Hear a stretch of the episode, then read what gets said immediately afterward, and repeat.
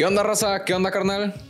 Bienvenidos. Insurgentes, el programa en el que conocemos un poco mejor a las personas que son impresionantes de momento aquí de Culiacán. El día de hoy nos acompaña Roberto Moreno, alias Rob Needles, maestro de universidad, tattoo artist y creador de contenidos. ¿Se me escapa algo? Rockstar. no, pues en todo esto yo creo que lo único que me relaciona es el arte, a final de cuentas. El arte de crear contenido, de instruir a los demás y pues ya mi trabajo de, de lleno, que es meramente visual, es puro arte. Entonces, nada, no se te escapa nada. ok, ok. ¿Y qué onda? ¿Cómo estás? Tenemos varios días que no nos vemos. Bien, he estado muy bien. Eh, afortunadamente, con mucho trabajo, la gente ha tenido responsivas positivas en estos días, así que no, no nos quejamos, todo ameno. Se ha dejado rayar la raza. Sí, ya creo que pasando esto del Día de las Madres, ya la gente como que dijo, bueno, ya le hice enojar, pues para enojarla más. Entonces, ahí nos damos. Ve cómo decora el lienzo que hiciste, madre, le dices y le muestras el tatuaje. Así de que te, me hice una rosa por ti, hijo, me las hubieras dado en persona, en físico. Ponte a jalar, que le hubiera dicho mejor. ¿Qué te iba a decir? Este, recuerdo que nos conocimos en el desayuno de la universidad en la que damos clase. Así es. Este, en la toma número uno de esto que estábamos haciendo, estábamos platicando, eh, porque no estaba grabando el audio, estábamos platicando que, este, pues estábamos sentados en la misma mesa, que estaba bueno el cotorreo entre las ñoras que estaban platicando de sus... Ni tañoras te van a linchar, ¿eh? Porque... Eh, que me linchen, no, no nos llevamos. Digo, no todas eran ñoras, pues, pero estaba duro el cotorreo de y me desvelé mucho y, y vengo sin dormir y demás. Pues, y digo, no pasa nada, no, pues, pero yo estaba así como que chale y, de qué platico con estas personas. Y en eso llegaste tú, te vi con tatuajes y dije, eh, algo va a salir por ahí, cualquier cosa por encimita podemos platicar. Este, y recuerdo que fuimos a tu, ¿cómo se le llama? Tu estudio de ¿Mi tatuajes, que sería House of Needles, ¿no? Así es. Me platicabas ahorita igual que no se escuchaba, este, que está en el centro. Así es, está en el centro, primer cuadro de la ciudad. Cuando gusten visitarme ahí, ya me contactan y ahí les hago cómo llegar. La neta está chido, tiene muy buena vista, eh, tiene todo muy limpio y tiene unos foquitos arriba que cambian con, con la música. Es, está on point esa parte. Ese fue el plus. Y no te sale tan caro, ¿no? Es como que parte de producción, bueno, bonita y barata. Parte de ser artista, lo, lo que te platico ahorita, pues digamos que ese estudio yo lo tuve que montar de que todo. El estudio estaba en blanco y ya algunas cosas las tuve que instalar yo, este, hacer todo de cero, que pintar, que lijar. Todo el proceso artesanal para que un mueble se viera bonito. Ahí también me vi Ok. Envuelto. Tú hiciste también parte de los muebles. Así es. Ah. Todo se tuvo que adecuar. Y la neta está perro porque está espacioso. El- a mí cuando me tocó irme a tatuar eh, era un lugar que le estaban prestando casi clandestino. Este, y era un pasillito. Es, al final aquí no es muy amplio. Yo creo que era una cuarta, una tercera parte menos amplio. Entonces era así un pedito que había el, el donde te sentabas y se acabó. Este, y entrando un poquito en el tema, eh, me platicabas ese día como que de manera superficial, pero estaría bueno como que el, el- el conocerte más a fondo y que quede plasmado en el mundo del Internet. Ok. El más o menos, ¿cómo llega uno a ser tatuador? ¿Qué te, qué te llevó al mundo de los tatuajes? Pues en general, eh, siempre me ha llamado la atención, ¿no? Desde que iba tipo preparatoria más o menos, empecé a ver raza que ya estaba tatuada y decía, se me hace cool, estaría chilo aprender. Eh, yo dibujo desde que estaba en kinder, ¿no? Así de que en primaria, secundaria, me metí a concursos de dibujo, incluso gané algunos concursos en el proceso. Órale. Y pues dije, sería bueno aprender. Yo algo que este, no me salió fue un plan de vida. Yo creo que porque estaba destinado a que fuera un poquito más adelante. Yo me iba a escapar de mi casa. Ok. Me iba a hacer de que mi maleta, eh, contacté a un desconocido en Monterrey y yo me iba a ir allá, me iba a trabajar de que mesero cualquier otra cosa. Y pues yo muy confianzudo de que me iban a dar chance. No, pues que me cachan mis papás y de que, ¿cómo que te vas a ir a tatuar a no sé dónde? Y ¿qué, qué, qué lo que eras son esos? Pues estás pendejo, regrésate y ya, pues ahí voy para atrás. Pero como que un desconocido. O sea, yo contacté a alguien por internet. Ajá. Así de que de un estudio de que, oye, tengo 17 años, y de Culiacán, Ah, bla, bla, bla, bla. Me dice, güey, pues este, te podemos dar asilo, nomás ocupas chambear y la madre. Vivimos varios güeyes aquí rentando. Ok, ok, Entonces, ok. pues ya te podemos hacer roomie. Eso sí, yo le mentí, yo le dije que tenía 19 para que no me lo hiciera de pedo. ¿Y cuántos tenía? 17. Ok, sí, son dos años de diferencia. Son dos años de pues, diferencia, sí. pero en, el, en la brecha legal, pues sí es mucho. Pues imagínate, me pasa algo y es como que este güey es menor de edad, o sea, va a haber pedos. Sí, no, hasta cuando estás saliendo con una morrita, con un morrito que es más chico, hasta la piensan en, no, mi amor, quien quiera que sea. No, hombre, yo, esperamos". miren, menores de 26, la neta, ni me hablen. Muy bien, muy bien. Este, y te cacharon y ya no te fuiste y seguiste por No me fui, me dijo ahí la que fue como más eh, que me apoyó, que estaba así como que al, al tanto era mi mamá, mi papá pues era más conservador y me dice, mira, no seas tonto, mejor estudia algo que esté relacionado a y eso, como que mi papá la solió. Y me dice, no, ni madres, no me vas a estudiar ni que diseño, ni que artes plásticas, ni nada de esas pendejadas. Eh, haz, haz un trabajo bien, te vas a meter una ingeniería. Pues que me metan al TEC, ¿Ingeniería qué? eh, mecatrónica. A la bestia.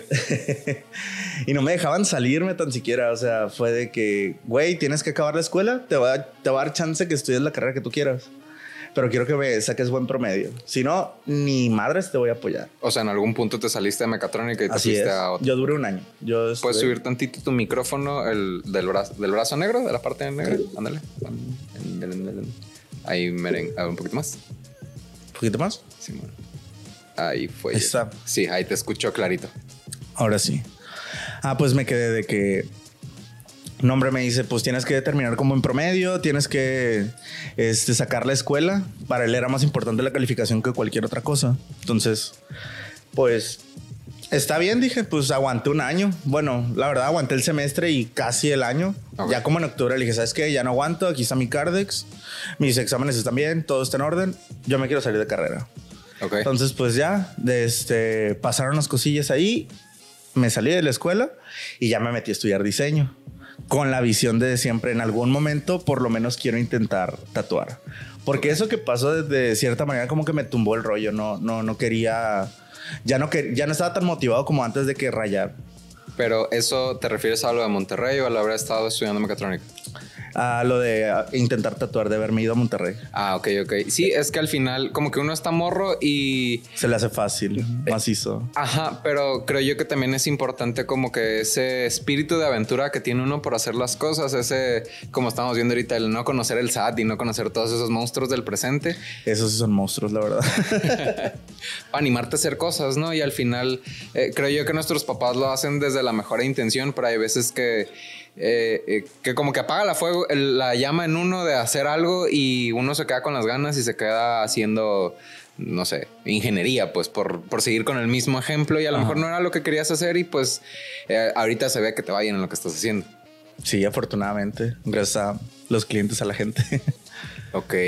Y este, empezaste trabajando, haz de cuenta, me imagino que no fue en casa, pues, pero en casa o en algún establecimiento de alguien o cómo fue la cosa. Yo, después de que me gradué, estaba trabajando con unas personas.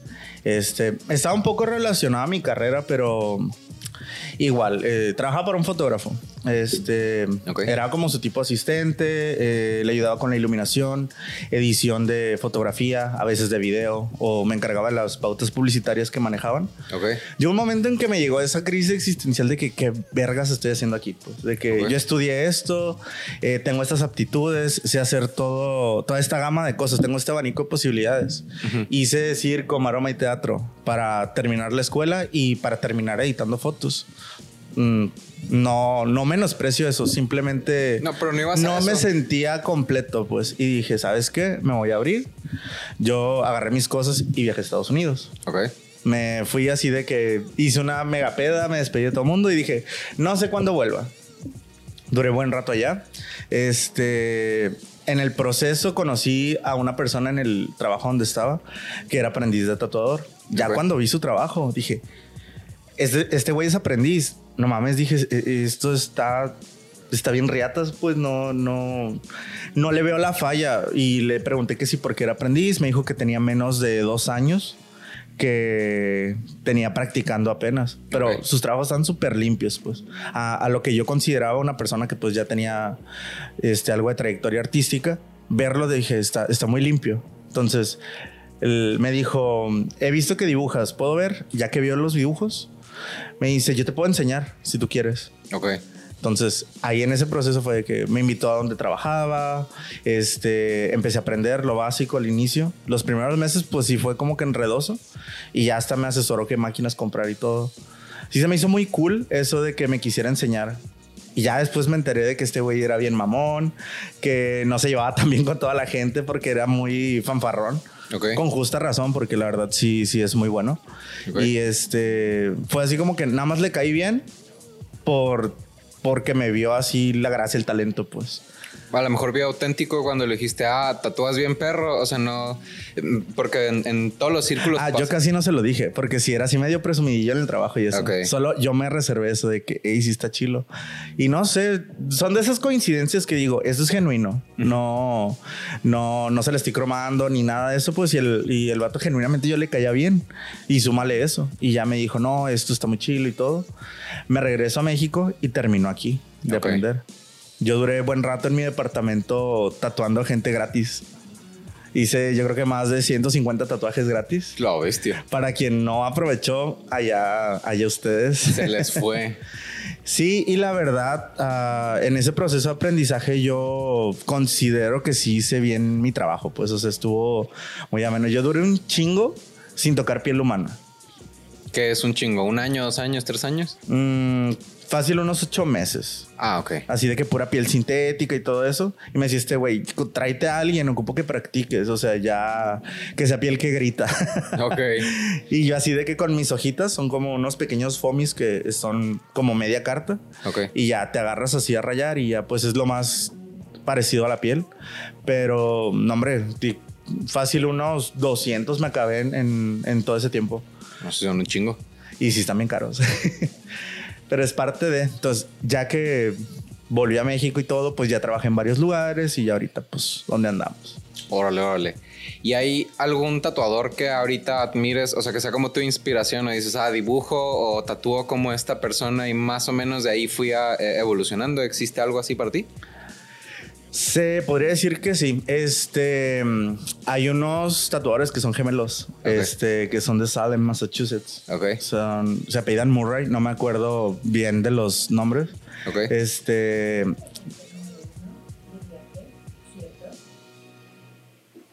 Vamos a desconectar a Alexa.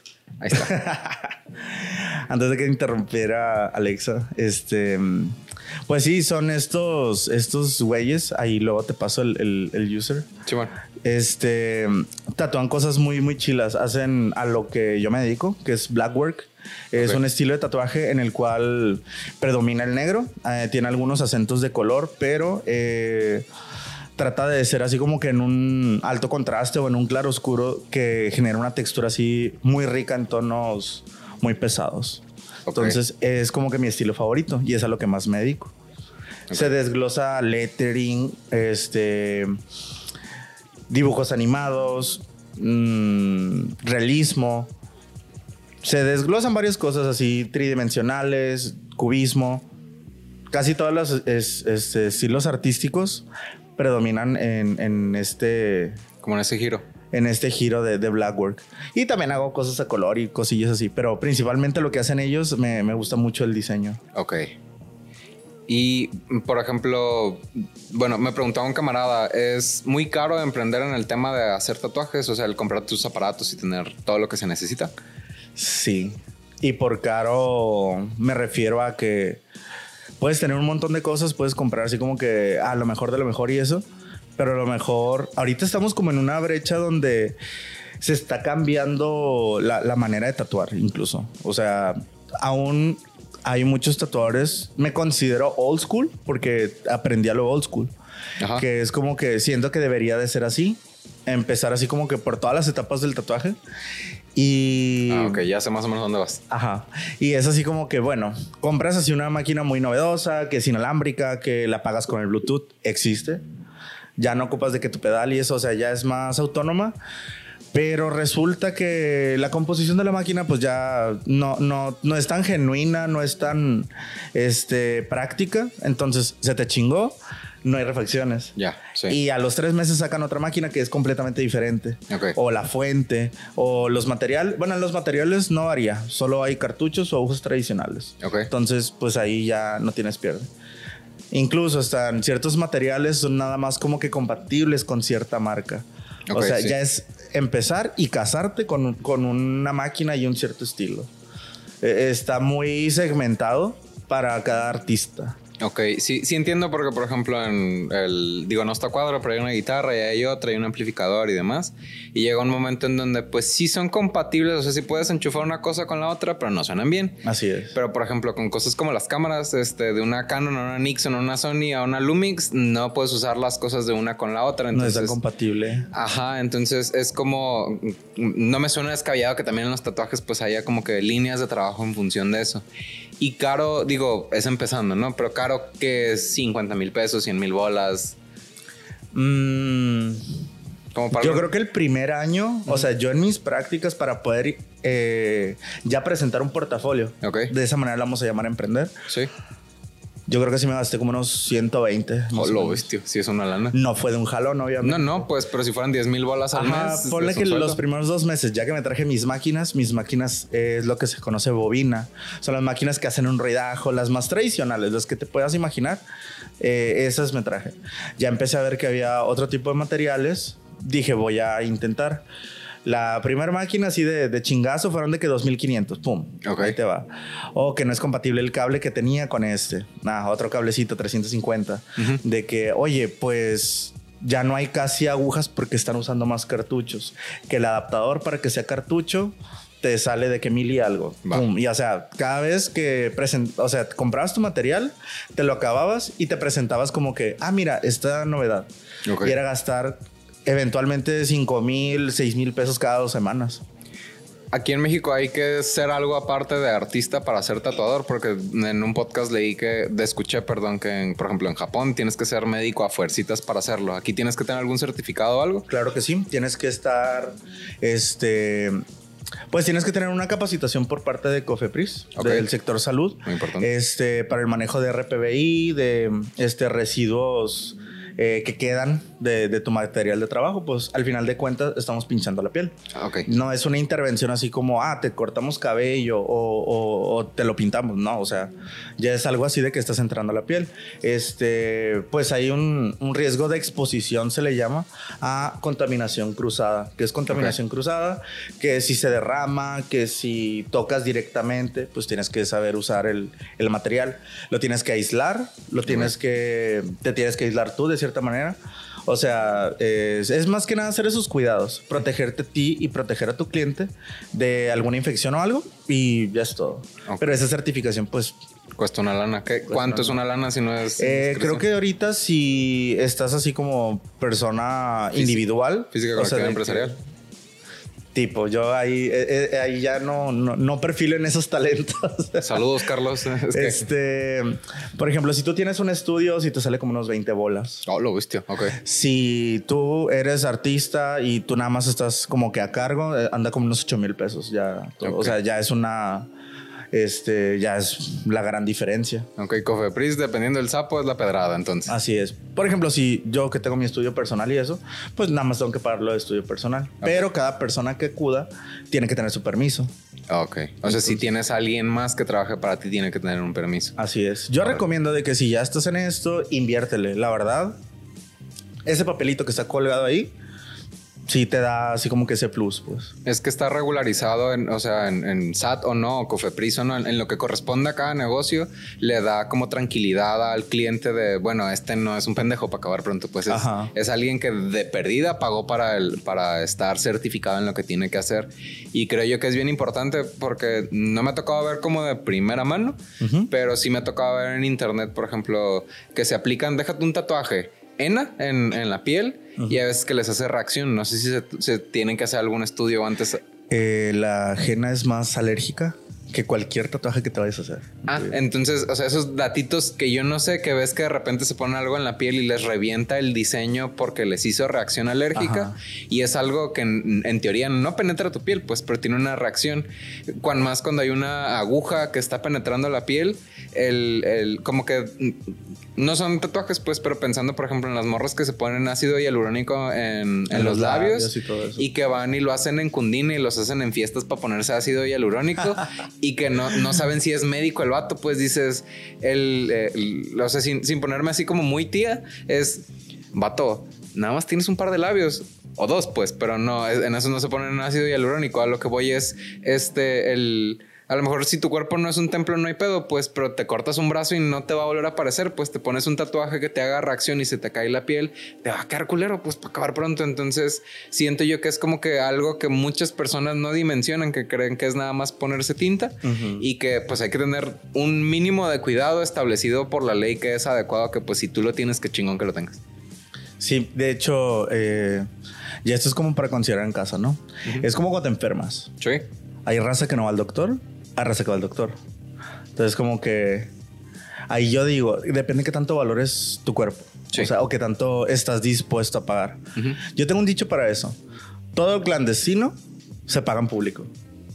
Órale, está Porque no mames, o sea, vas a un lugar de que no mames, o sea, y, voy a exponer este caso, ¿no? No tengo ahorita la, foto en ese momento, pero una amiga estaba, de hecho, estaba chilling ahí en el estudio. Ok. Y de repente, de que, güey, no mames, qué cosa tan fea. Y ya me enseña. Y era como una silueta en toda una espalda. O sea, ¿qué les podría decir de dimensión de una espalda? 40 eh, por 60 centímetros. Es, ok, es bastante. Un buen tamaño. Este, una espalda promedio, ya sea este, femenina, masculina, es un área promedio. Este, era una silueta toda fea, se veía reventada la línea, se, veía cero estético, para que me entiendan. Ok. Este, y ya me lo enseñé y le dije, ¿quién hizo eso?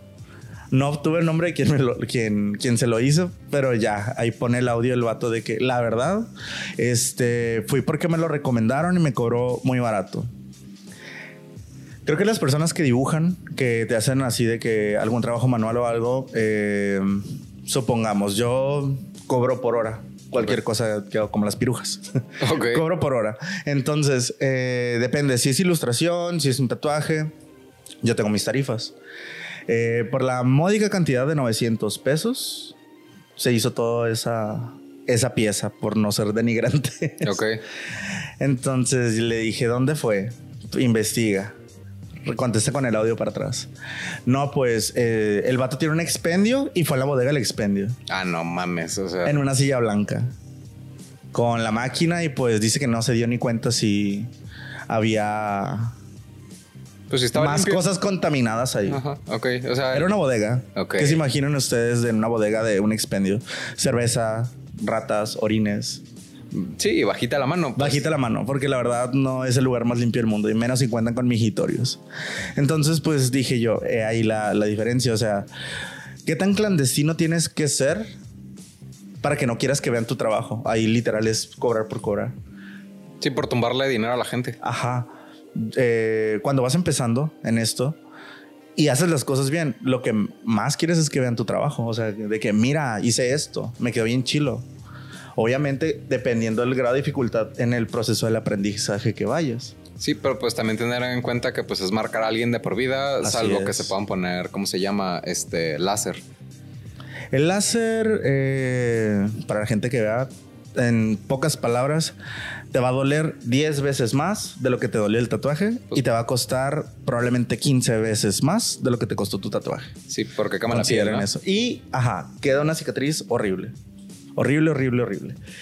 Y pues para quien va aprendiendo o esté interesado en, aprender, este, trata de ser lo más legal no así de que te registres y esas madres, no.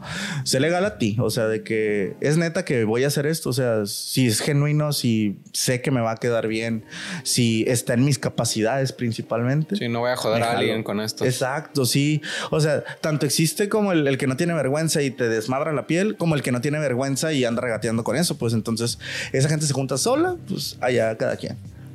Ok, ok. Me hicieron dos preguntas igual sobre esta misma línea. Una es, ¿tú das clases?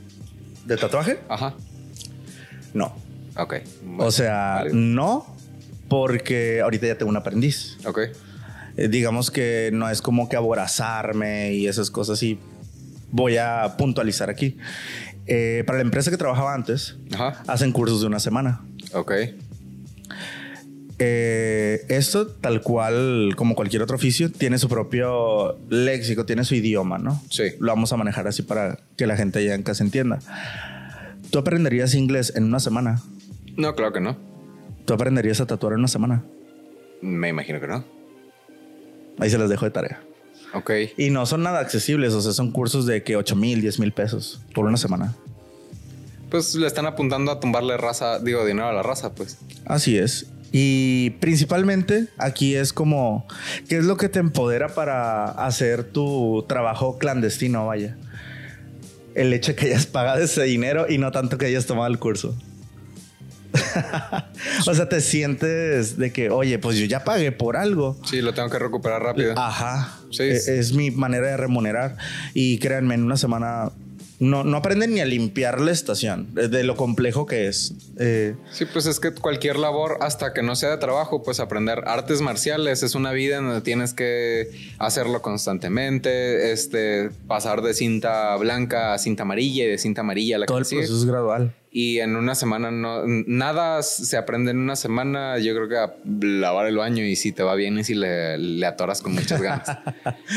Yo hace un año y medio recibí a, Iram, este, a Don Chambo ahí en el estudio. Ok. Y hasta hace apenas unas semanas dejé que me tatuara. Así te lo digo. Ok. O sea, no es como que voy a dejar que cualquier persona toque mi piel. Más porque yo me dedico a esto. Tengo marcas, tengo tatuajes que se ven estéticos, pero no están tan bien hechos. Ok. Entonces digo, si es gente que ya tiene cinco años, Duda, ¿qué diferencia tiene? O sea, entiendo el, el concepto de bien hecho contra estético, pero ¿qué diferencia uno estético de uno bien hecho? Un estético eh, vendría siendo el tatuaje, pues está mono, te convence y todo, este, pero tiene fallas, líneas discontinuas, algo que no alcanzó a sanar bien. Ok. Hay varios factores que si no te lo cuidaste en proceso o el tatuador, pues ahí se le pasó un poquito la mano. Ok. Pero tiene de que a lo mejor le dio un poquito más con la máquina y te queda un pequeño queloide, te queda una pequeña protuberancia. Puede llegar a lacerar la piel. No es porque uno quiera, sino que a veces, pues ahí en el proceso se te, se te va la mano. Ok. Este, y es lo que uno trata de cuidar siempre. Siempre el, el tatuador inicial o el aprendiz, en este caso, tienes que cuidar la piel. Cada ratito le tienes que preguntar a tu cliente, ¿te duele? ¿Qué sientes? ¿Cómo te sientes tú? Porque todas esas responsivas es lo que va indicando si tu trabajo va bien o va mal. Órale. Ok. Obviamente todo duele, así no, no les estoy haciendo cosquillas, estoy ahí con una agujita dándole macizo, pero no tiene por qué ser insoportable. Ok. hasta ese punto. ¿Tienes un tatuaje favorito que hayas hecho? Tatuaje favorito que haya hecho, Mm, sí, es algo narcisista porque me lo hice para mí. Ah, bueno. ¿Y qué es? Este, soy muy fan de Batman. Eh, al igual que la parte antagonista, soy fan del Joker también. Ok. Entonces, el hecho de que en la serie Batman Metal que saliera el, el Batman que ríe, Ok. fue para mí como que puf, al fin me juntaron estos dos y es el que tengo acá. Así que, dale. Ah, ok, ok, ok. Sí, sí. Sí, lo ubico. Está perro. Fuera de eso, pues ya, yo digo que lo haces como rutina y te quedas como que de mis favoritos.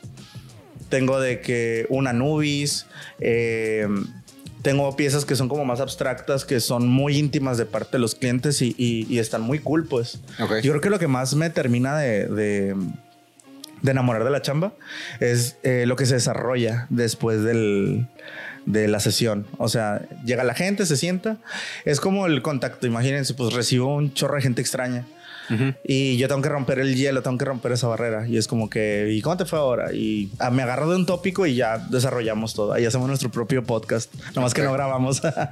Se vuelve privada esa plática. Sí, y ya pues eh, es parte de, de- ser con el cliente. Digo, estaría muy culero que le estás pagando a alguien por hora y que ni siquiera te se ría contigo, pues está bien mamón. Eso ya es cada quien cómo trata a su gente, pero yo por lo menos sí estoy como que incómodo en un espacio donde no estoy hablando o alguien esté hablando. Es como que me baso mucho en la comunicación. Y eso me ayuda también a entender lo que mi cliente quiere. Como a transmitir, el, como ver el contexto y el subtexto del por qué se está haciendo el tatuaje. si, es, si es nada más para que se vea chido, si hay algún trauma por ahí, pues es... Ajá, sí, de todo se habla ahí. Y mínimo, si la persona no tiene tema de conversación, va molesta, triste o whatever, yo estoy hablando y explicando mi proceso mientras yo estoy atendiéndolo. De que mira, ahorita voy a calcar, ahorita te voy a hacer una plantilla, esa plantilla se transfiere a la piel y ya para que te quede como que ese pequeño mapa y yo ya empiezo a trabajar. Mira, aquí lo voy a hacer así y esa. Me ha tocado simplemente hablar yo, pero pues por lo menos le saco una sonrisa a la gente y ya se queda a gusto y pues ya el resultado final que dicen, hey, no mames, está bien chilo, muchas gracias.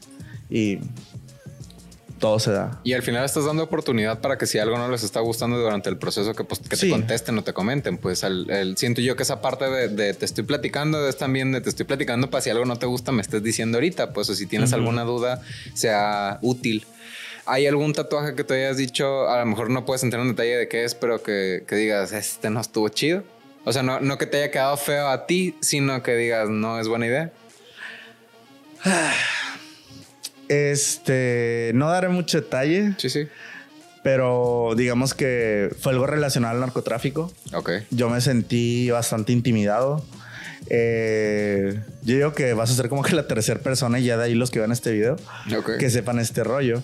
Este, pues digamos que hice un rostro de una celebridad del, del narco. Ok. Entonces, por si yo no estaba dispuesto a hacerlo, ahí pues iban acompañantes armados. Ok, había consecuencias. Yo sentía la presión, verdaderamente. Yo lo atendí como cualquier cliente regular. Mi único nervio ahí... Era equivocarte. No, eso no. Yo, o sea, soy muy seguro de mí mismo y la verdad no duraría, no dudaría en eso. Lo que sí es de que no le gustara. Ok. O, este, no sé, se pusieran de modos para pues para hacerme algo, qué sé yo, ah, porque ya he escuchado historias con colegas de que, hey, no manches, me agarraron y me soltaron como a las 5 de la mañana y no me pagaron. O sea, yo ya estaba como que con eso en la cabeza, pero mm, creo que como manejo las cosas, soy muy bueno trabajando bajo presión. Este, yo platicando con el cliente y todo, porque no dejó de ser un cliente. Este, y ya, ay, si te duele aquí, no, que la madre. Y platicándome cosas de que conocí a la persona y todo el rollo. Al final de cuentas, pues se la pasó bien, me dejó propina. Eh, esa es otra que agradezco mucho a la gente que me deja propina. La gran mayoría de clientes lo hacen. Este, y ya que se fueron, hasta diarrea me dio. Que. Sí, a huevo. sí, no, a huevo. Tampoco eran tan groseros de que, oye, hazlo, no voltees para acá. No pero pues en cuanto llegaron los, los batillos, pues nada más se las desfajaron y dejaron una por allá. sí, pues si traen la fusca acá en el cinto, dices, se, la puede esconder y la fusca también, por favor. Sí. bueno, pues una es putizo premio, pero pues ya depende de cada quien. sí, no. Dije que trabajaba por hora, pero no me refería a esto. No me refería a esto ahí. Eh, y pues nada, que se bajaban que a fumar, que este que el otro. O sea, ellos se la pasaron de lo más tranqui, pensaron que iba a ser a lo mejor muy mamón o algo y no. Ahí nos hicimos compillas y eso, pero por precaución ya traté de no mantener el contacto. Sí me sentí muy tenso, muy nervioso. No, está bien, al final el máximo respeto a ellos, pero si no quieres estar en una situación de riesgo, pues lo mejor es, eres chido, soy chido, pero seamos chidos cada quien por su lado. Así es. Y no es discriminatorio, simplemente... Mm, ya estamos entrando como que en otros temas de que, o sea, estás viendo el riesgo ahí, o sea... Es ponerte en riesgo, o sea, es, como cuando vas a una fiesta y ves que vienen enfuscados, dices... Aquí fue. es, mejor ya me voy a dormir. Este, porque pues aquí pasa, ¿no? Es va, lo que se dedican es cosa de ellos, pues, pero es, pues, ¿para qué, ¿para qué ponerse en una situación de riesgo? Es nada más. Sí, sí, sí. Yo ahí, si más si están viendo esto, un saludo. Muchas gracias. Pero... gracias por la propina y por el mitote. Y por el mitote. ¿Hay algún tatuaje que no recomiendes ponerse? De cincho me imagino que el de parejas, pues, pero... No iba sobre ese, pero... Mm, ya, ya que ya quieres entrar a lo brujilto, porque cosas que hago en general para parejas siempre terminan. Ok no recomiendo. Y yo les digo a mis clientes, oye, si te haces algo por X persona o algo, te recomiendo como que algo discreto. Así, por ejemplo, si a la morra le dice al vato así de que, ay, mi cochito, hazte el cochito, no te pongas la inicial, no te hagas el mismo tatuaje porque... Los ojos en el pecho, ¿no? Ajá, no, no sé nodal, no. Este... Yo les, les digo algo más sutil, incluso pues ya terminan o algo, pues ya le das otro contexto. Los tres tatuajes que han accedido a pesar de esto, porque yo los convenzo de que no te hagas algo en pareja, no te hagas algo en pareja. Ok. Este, a menos de que ya estén casados, ya tengan unos 5 o 6 años, ya que esté más estable y vemos, ya les digo, ah, sí, sin pedos. Pero así de que, ah, tenemos que dos Tres, sí, semanas. tres meses y lo amo. semanas. Ah, ok. La otra vez atendí a alguien que tenía una semana de novio y así de que no, pues va a estar muy culiche esto. De que quiero que me hagas de que la K de rey, de king, y la Q de reina para ella. Así Sí, de claro. que en los dedos acá arriba de los pulgares. Una semana de novios al mes. Parecía campo minado Facebook porque tengo ambas personas ahí. Ok. Tuk, tuk, tuk, tuk, tuk. Y yo, ah, ya terminaron. Upsi, dupsi. Y creo que una persona ya se hizo el cover up y así, pero cero recomiendo. Y la verdad, ahí, sorry por la rostizada, pero yo les avisé. Sí, a huevo, puede Se les avisa. El otro que no recomiendo, ya fuera de pedo de parejas, es la tinta blanca. Ah, ya ves que yo te Cero, pregunté de cero, eso. cero, cero. La tinta blanca es un eh, es una mala idea. Es como le voy a hablar a mi ex. Nunca funciona. No se queda, no se ve. No, no, no se retiene, no se va a notar, nomás te va a dejar la cicatriz. No es buena idea. Entre hablarle a tu ex y ponerte un tatuaje de tinta blanca. Prefiero el tatuaje de tinta blanca. Muy bien, muy bien. Medio brazo. Acá en el rostro, ¿no? Acá. Así, hazme todo ahí. Prefiero quedar marcado. Ok. No, no es cierto. Tinta blanca, cosa en parejas. Este, ¿qué más podría ser una mala idea? Me imagino que tatuajes en la cara si es algo en relación al trabajo. Yo sé que aquí traes uno, pero es tan sutil que parece un lunar. No puedo decir que en la cara no, porque sí soy muy mala influencia. Este mes tatué cuatro rostros, así que ¿con qué cara les digo? Con la cara tatuada, con esa. Le voy a decir, no, no se rayen la cara. No, yo digo que principalmente cicatrices, partes donde tú sabes que hay alguna. mm, hay algún problemita en la piel, ahí se lo recomiendo. A, a veces es de que, pues, que la estría, que la cesárea y todo eso. Hay cosas que sí se pueden cubrir, obviamente. Ok. Pero vamos viendo, ya es así como que muy específico.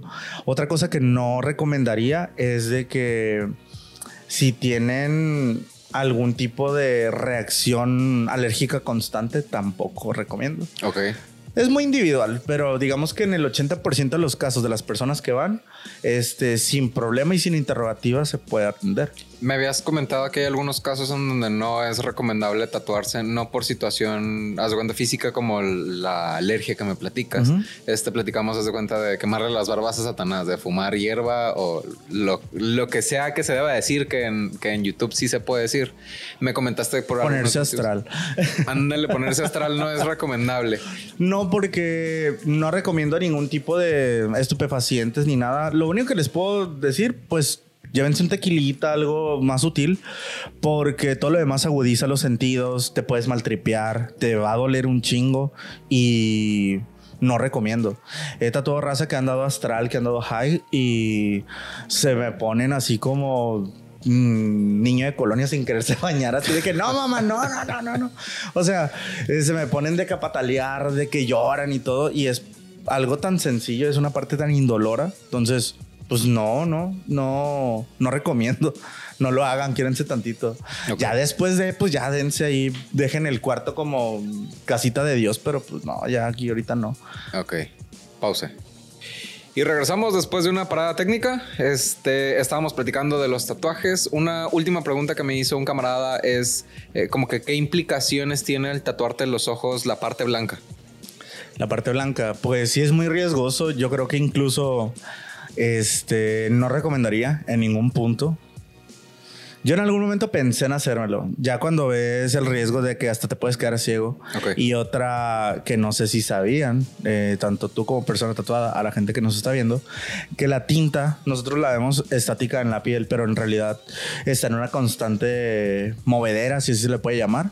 Este, digamos porque tus eh, células no la absorben. Si la absorbieran, de cierta manera se disipa y se va en la piel. Entonces, la composición que tiene cada tinta hace que se mantenga en cierto lugar, tenga una cierta densidad, pero si lo ves así como que microscópicamente están como que luchando constantemente ahí con la tinta. Y es por eso que se vela, por eso también no es permanente.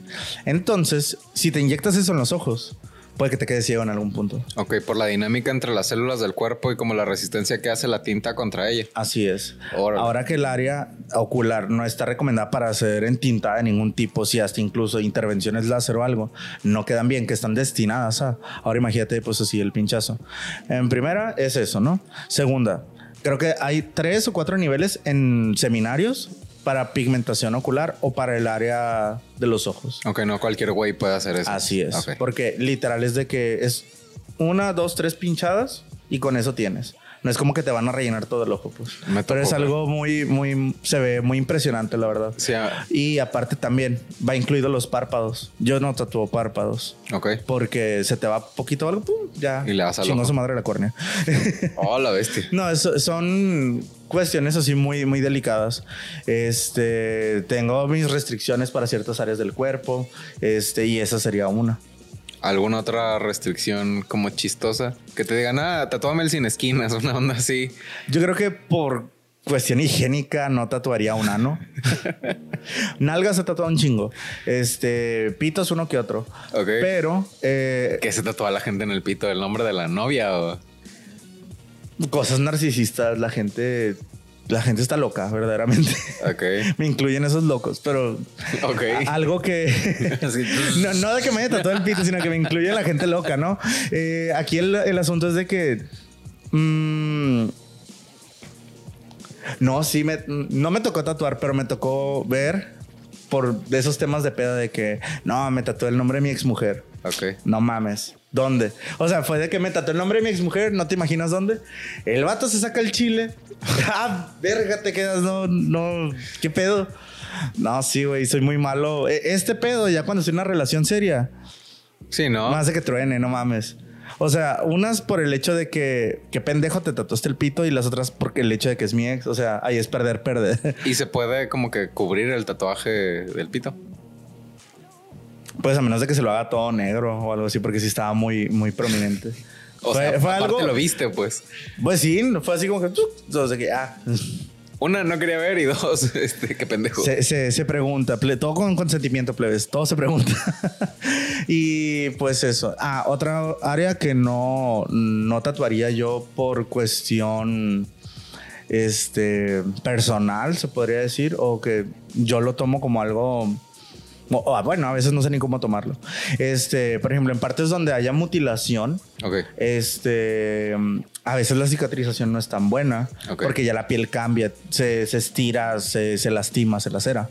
Y, y- y, pues a veces la gente con un sentido del humor mucho más extravagante que el mío, por así llamarle, hace cosas medio raras y ahí yo no lo tomaría. Sí, como Otra cosa que no tatúo son vulgaridades, así de que escenas porno, esas cosas que estén demasiado marranas, la verdad no. Ahí sí yo me los reservo completamente.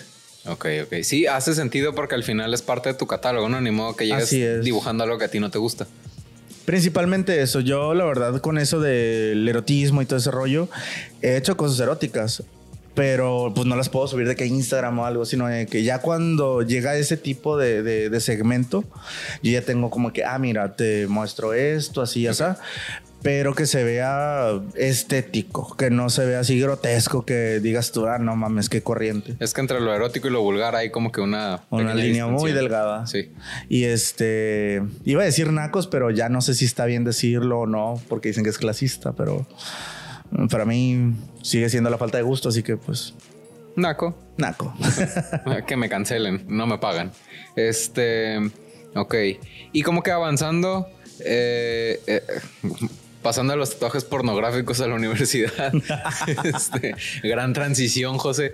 Este, em, ¿cómo está el asunto de, de lo que platicamos ahorita fuera de cuadro, no? El tema de, al final, quizás ser tatuador mm, ya no es tanto, pero sigue habiendo un estigma del artista, el rockstar, el, el rebelde, el, el despreocupado, el no responsable. Y por lo que me has platicado de, de tus clases en universidad, eres hasta como que más firme y más disciplinado que yo a la hora de dar clases. Entonces, ¿cómo, cómo manejas esta dinámica, esta dualidad de Batman y Bruce Wayne? Batman y el Joker.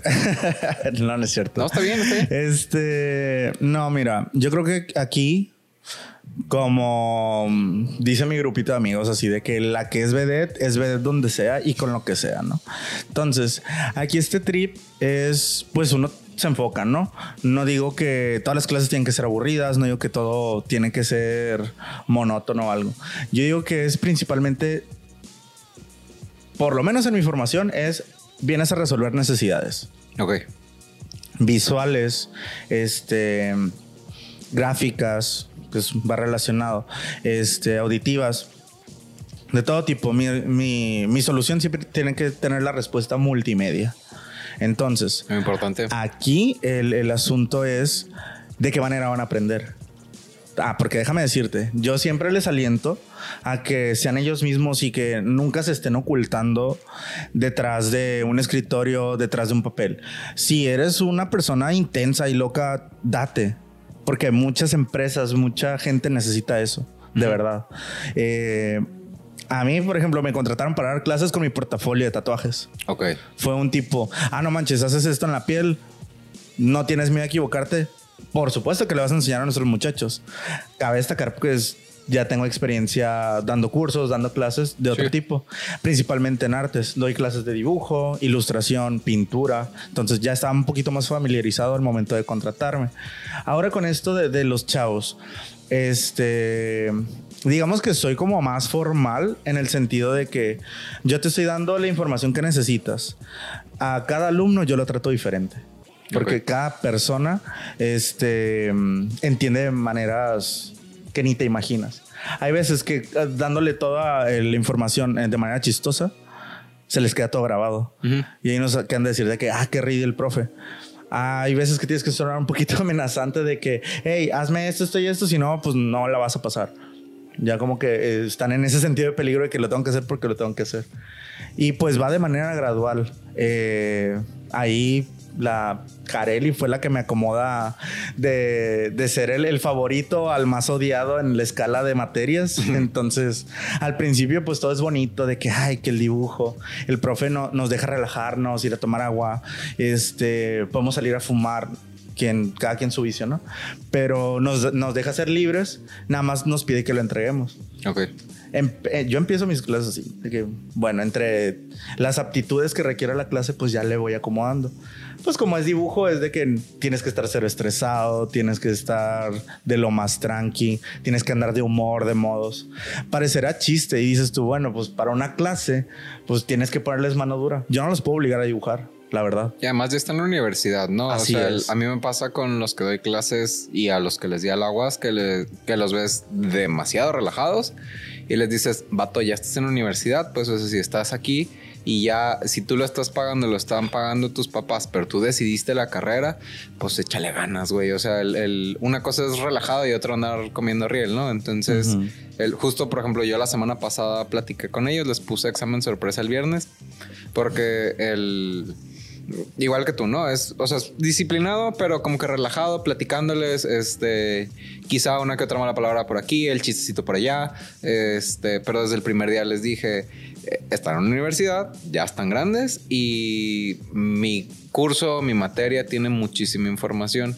Estudien porque en, los, en el examen tengo una tasa de bateo de, de reprobados altísima, les digo, por, eh, pues, porque entre que soy ñoño y entre que es muchísima información. Entonces, la verdad es que el examen, este, sorpresa, no se los va a tomar en, en- en consideración, pero porque todos reprobaron. O sea, y reprobaron así garrafalmente, pues tuvieron una bien de cinco cuando les fue bien. Este, entonces, ya después platiqué con ellos después de porque pues no los he revisado como es debido, pero ves tres respuestas y ves que tienen puras tonteras y dices, pues entonces no estudió ninguno. Pues entonces, Eso es lo que pasó cuando Peña dijo, no me reprueben a ninguno en la primaria. sí, Esas son las represalias. Honestamente, cuando tú obligas a alguien, este, obviamente lo va a hacer en contra de su voluntad, pero lo va a hacer. Pero yo creo que principalmente es disciplinar. Sí, Yo en, en una modalidad de universidad ya no estoy para disciplinar muchachos. no. Las aptitudes que ellos fueron adquiriendo. Se supone que uno lee los papeles, ves las materias, ves el contexto de qué va a tratar tu carrera, le ves las posibilidades que va a sacar. Tú ya dices, güey, pues yo no vengo a hacerme pendejo. Claro. Ni vengo a hacerme la bonita, ni vengo a ligar, ni nada. Suena como señor, pero es la verdad, pues, o sea, allá afuera está más culero todo. La gente te, te hace una violencia psicológica horrible porque es la palabra que me he tocado que que me han dicho así de que, profe, estás usando violencia psicológica y que no sé qué.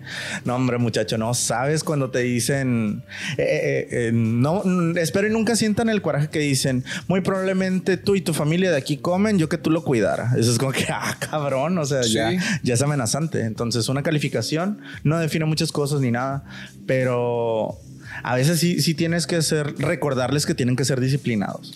Toda esta generación le falta disciplina son inteligentes, tienen talento, son más carismáticos. Hay un, eh, me he dado cuenta que incluso en cuestiones de bullying y esas cosas, ya veo que no se dan tanto esos casos. Es más lo que conviven y eso.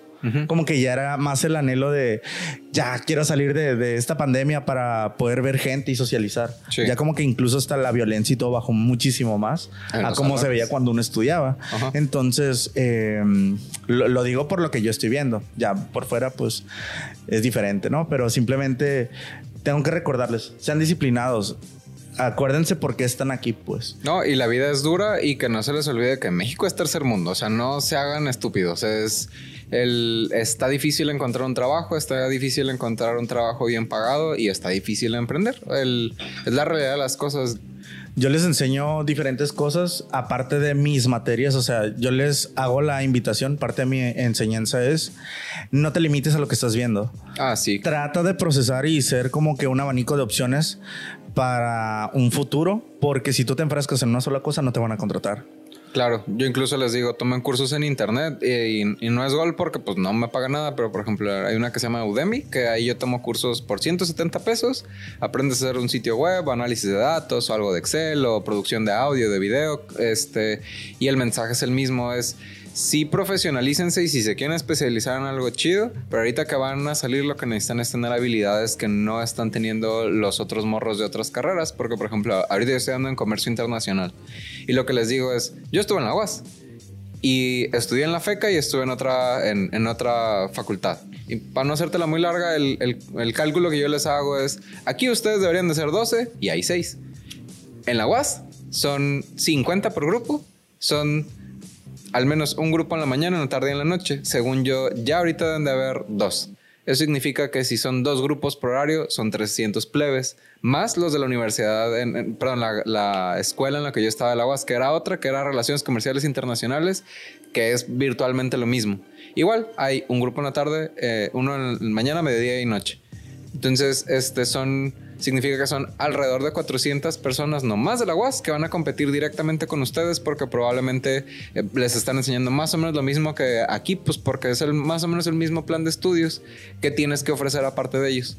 Y les digo, si son morros, es, está bien que sean bonitas y que sean carismáticas, pero muy probablemente no las van a contratar por eso. Y si las contratan, no se van a quedar por eso.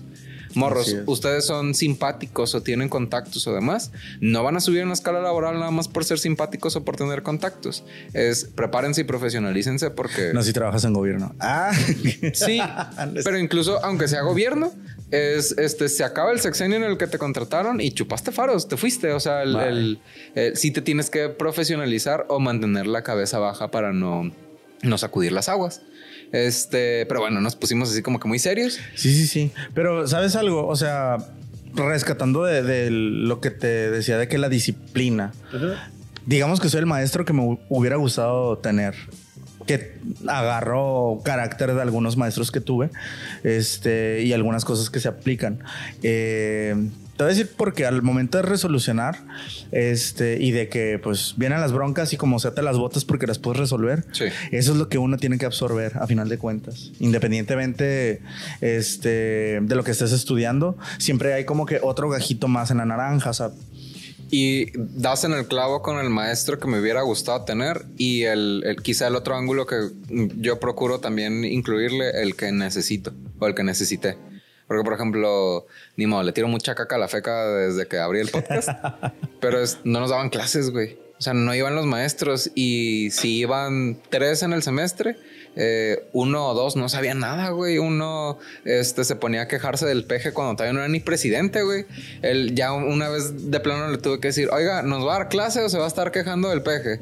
Y, sé. y se encabronó, pues, y digo, al final, pues, escuela barata y lo que tú gustes y mandes, pues, pero yo a lo que, como que el, la violencia emocional o psicológica que sufrí ahí fue el, la, ¿cómo se llama? La incertidumbre y la apatía del, del, como que la falta de responsabilidad de los maestros porque creen que violencia psicológica es nada más pendejearte. Pues no, violencia psicológica también es pagarle a alguien por prepararte y que no te esté preparando. Así es. Y pasan los años y lo que debía haber aprendido en la carrera, pues me lo tuve que soplar en mi primero y en mi segundo trabajo y hasta la fecha sigo estudiando y no, no me pesa decirlo. Sí, yo también me sigo preparando a final de cuentas. O sea, el hecho de que uno sea maestro no quiere decir que te vas a quedar así. No. Eh, sigues aprendiendo, sigues adaptando a tus clases. Yo por lo menos por ciclo escolar veo, evalúo que, que, se queda, que se va, que le doy prioridad, que no, dependiendo del grupo también. O sea, te digo, por lo menos como yo lo manejo, como es un perfil más,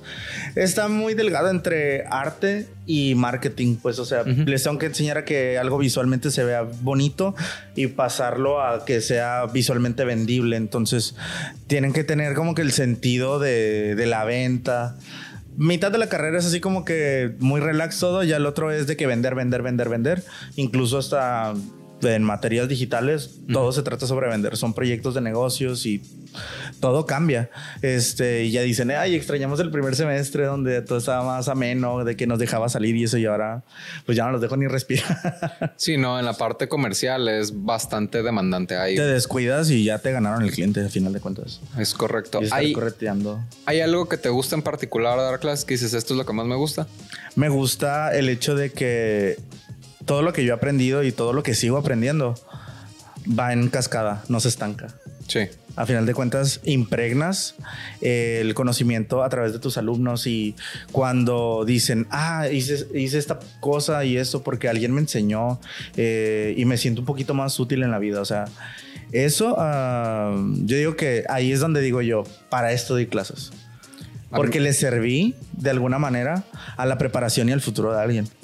Sí, claro, está bien chido. Al final eh, dejas huella en las personas. Digo, ahorita donde estamos dando clases está estricta la política de no tener comunicación con los alumnos, pero por ejemplo, en la UAS, este, de repente pasan los meses o los años, o sea, ya se graduaron y de repente me llega el mensajito, quizá en el día del maestro, quizá en cualquier otra época del año, donde, ah, este, esto que me enseñaste me sirvió mucho o, lo sigo implementando.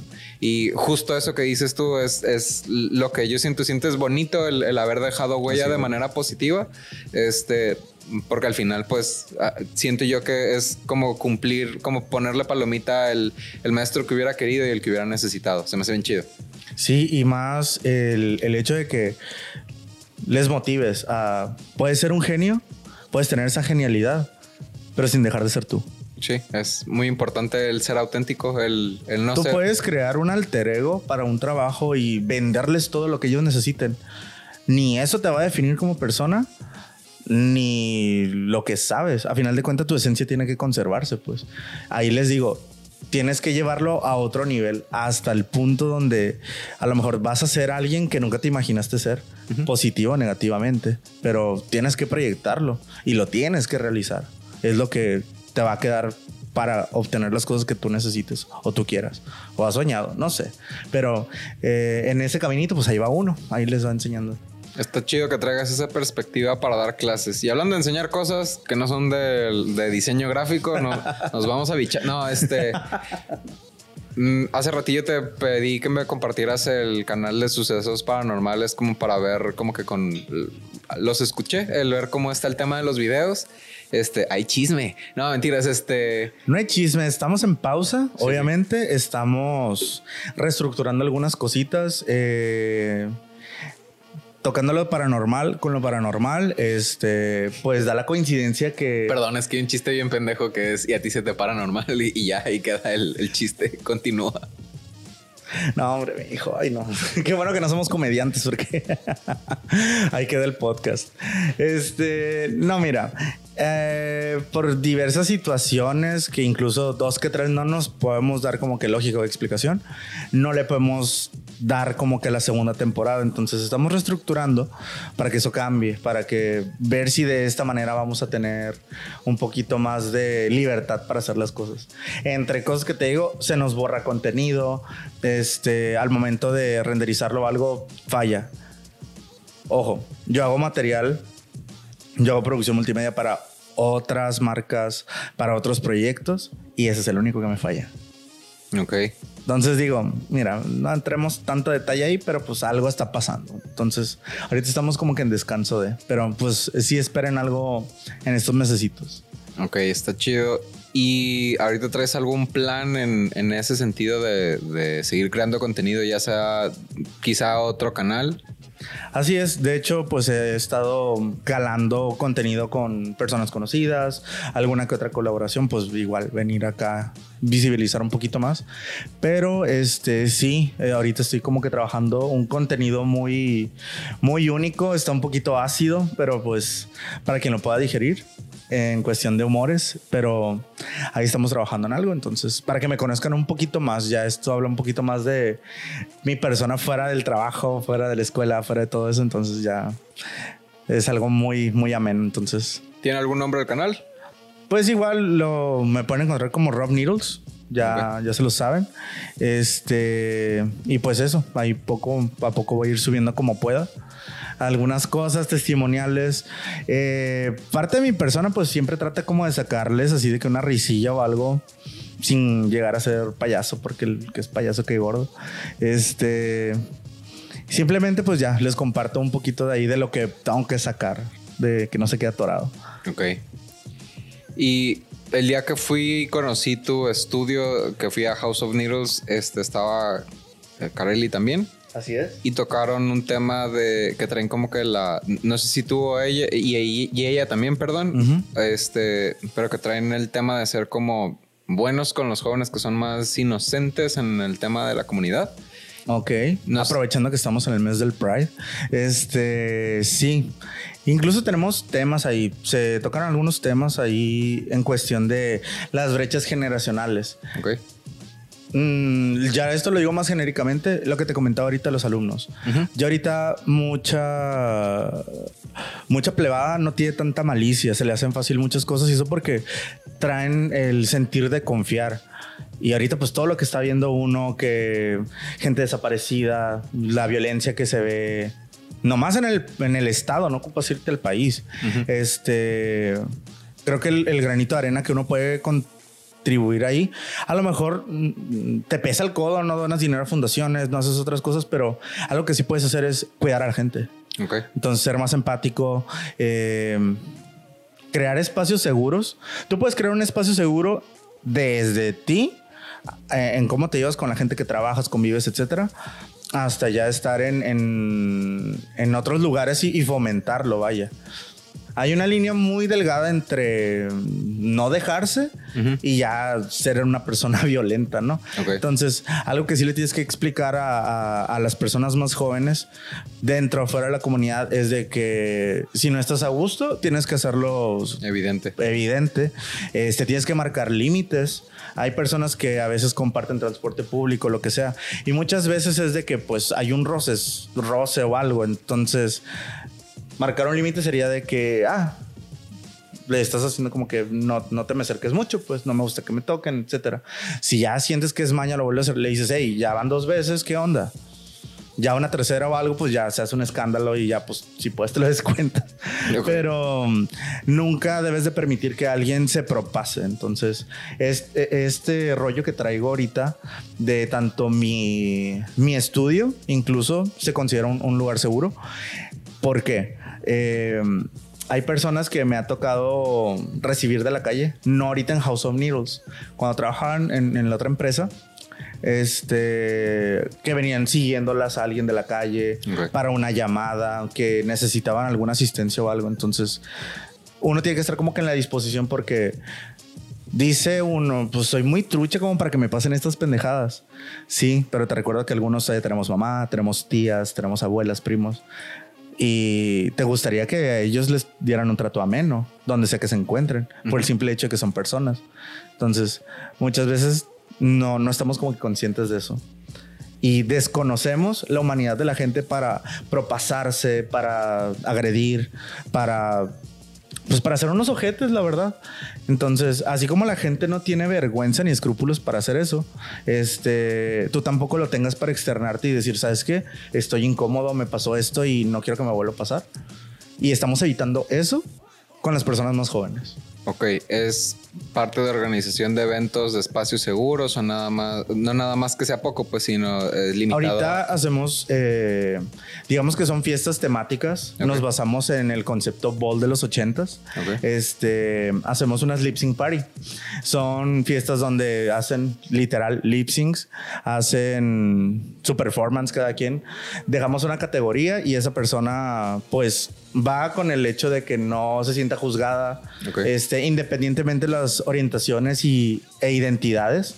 Este, tú puedes ir a pasártela bien. Va mucha gente que es sobria, o sea, no hay necesidad de tomar, de, de ponerte astral o, hmm. ni siquiera de fumar tabaco, pues, o sea, ya depende cada quien. A lo que vas es como pasártela cool. Y en las cinco que hemos realizado, este, todo ha salido de que excelente. Y está muy cool. No, no sé ahorita en qué momento eh, se vuelva a realizar otra. Eso nos coordinamos mucho conforme a los tiempos también. Tratamos de no hacerlas tan seguido porque, pues.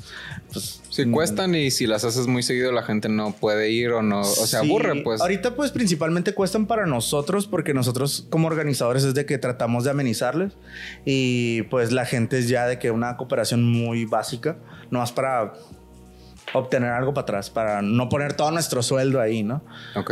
Entonces, pues, para considerarlo.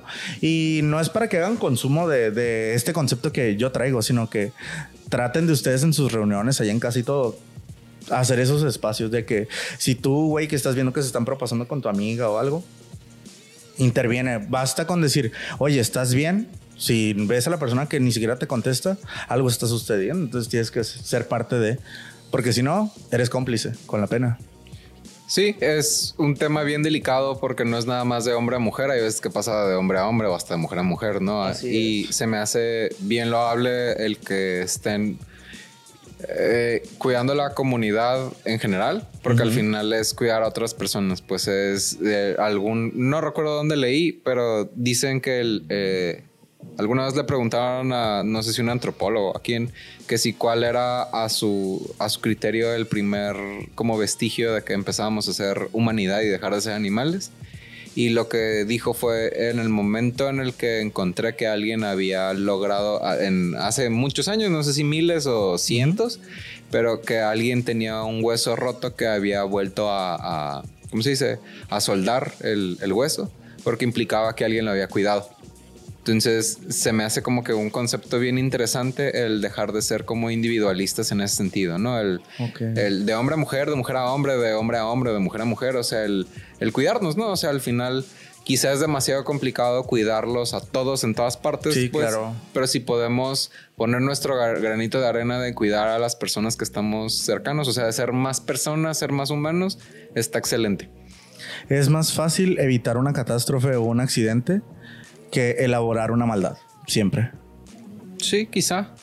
Entonces ya hacer cosas como que con malicia y ventaja ya, ya está de más. O sea, es tan fácil ayudar, la verdad. Y pues uno se queda con eso. No, tampoco te pida así como que ah, seas buena persona, que vea misa y esas cosas. No, pero es nada más no seas culero, no seas abusón. O sea, el, el, el ser humano suena sencillo, pues, pero hay gente que es abusona y que es cabrona y qué bueno que, que eh, alguien está intentando hacer algo activamente. Claro, claro. Igual en las reuniones, en las pedas, yo soy la persona que yo creo que más asiste a la gente. O sea, voy y es como que, ah, ya está pasando algo, nomás voy a pasar, así como que como no queriendo. Van a decir que metiche, que te importa, lo que sea, pero pues no está de más. Uno también ha pasado por cosas, situaciones incómodas y todo, pero pues a todos nos puede pasar. Sí, y, al, al, final puede que estés evitando que le cambie la vida a una persona Así por una situación traumática. Pero bueno, soltando los temas escabrosos, este, ya para irle dando cierre, un par de preguntitas. Tú date. Música que recomiendes, ya sea banda, una canción, un- o sea, un grupo musical o una canción. Un grupo musical que yo creo que siempre me pone de buenas. Yo soy muy fan de Paramore desde que estaba bien morrito, ¿no? Entonces, eh, digamos que podría ser de lo rock pop más popero que otra cosa. Recomiendo Paramore si quieren como que algo más de productividad o algo. Este, últimamente he escuchado Nine Inch Nails Ok. un clásico, entonces siempre me pone me pone en modo productivo, otras veces jarioso, pues ya, ya ese es otro tema. Pero digamos que soy una que nunca falla, pues placebo. Ok. Si fuera de Paramore, ¿qué disco, qué rola recomiendas? Igual con los otros dos. Ya como buen groupie, los discos que tienen cada uno, pues uno tiene como una escena muy alternativa emo, que es el disco de Riot. Este es como que el sube y baja, eso está, está eso está digerible. Ya el último disco que sacaron, el After Laughter, es para llorar únicamente. Entonces ya depende en qué mood anden. Ahí pueden preguntar, pero recomiendo Riot, váyanse lo seguro. Bien, este, algo que quieras hacer de publicidad, digo, platicamos de tu estudio de tatuajes. Claro, este publicidad, quien no quiere, ¿no? Este, pues sí, dense una vuelta a mis redes sociales. Pueden checar la página de House of Needles. Ahorita, pues, estamos de que en reconstrucción de las redes sociales de ahí por unas cuestiones de una letrita que me que no estaba disponible. Ok. Pero este, igual, chequen mis redes. Este, ¿Cuáles son? eh, en todas las redes sociales me van a encontrar como arroba Robin Needles. Robin con W e Y. Robin Needles, Needles de agujas. Y este, o como me dicen los players, Roberto Agujas. este, ahí me pueden encontrar. Como sea, y ahí están linkeados de que el House of Needles y todo eso. Igual ponemos tus redes en la descripción para que, pues, si, Aquí, si tuc. Ahí, ahí tú a ver cómo le haces para acomodarlos. Hay que que en cada dedo. No, en la descripción es menos pedo. Eh. Este. Algún momento, ahorita me has platicado, por ejemplo, que te ibas a ir a Monterrey. El, eh, vamos a hacer un viaje en el tiempo, más bien. Me platicas que te ibas a ir a Monterrey con un extraño una, a hacer tatuajes. ¿Qué harías diferente en ese día? O en ese, en ese lapso de tiempo en el que te ibas a ir y por X o por Y no te fuiste. ¿Qué haría diferente? Particularmente en ese día. a lo mejor no en ese día, pero en esa situación en donde, ah, me iba a ir y ya no me fui. Es que yo creo que está destinado a que no me fuera, o sea, por, la, por cómo se dieron las cosas, fue así de que era muy evidente cacharme. Pero lo que me hubiera gustado cambiar, no hubiera sido que me cacharan, porque a lo mejor hubiera pasado algo feo allá, me hubiera desvinculado de mi familia y todo eso. Lo que me hubiera gustado es que me hubiera gustado no desapegarme tanto del arte en ese momento y me hubiera gustado estudiar la licenciatura cuando debía haberla estudiado. No hubiera dejado pasar ese año para cambiarme de carrera y eso. Solo para tener un poquito más de skills, vaya, Sí, como empezar antes. empezar antes. Pero pues mira, no me quejo, la verdad, ahorita donde estoy, no es como que, ah, este es súper top, ¿no? Pero, Pero no te le echamos mal. ganas, o sea, mal no estamos. Y luego en cuestión del trabajo, yo creo que es lo que más presumo, entonces algo estamos haciendo bien ahí. Qué bueno, me da mucho gusto. Muchas gracias por venir. La neta estuvo chingona la plática. Dale. No sé si quieras repetir redes o lo del canal de YouTube.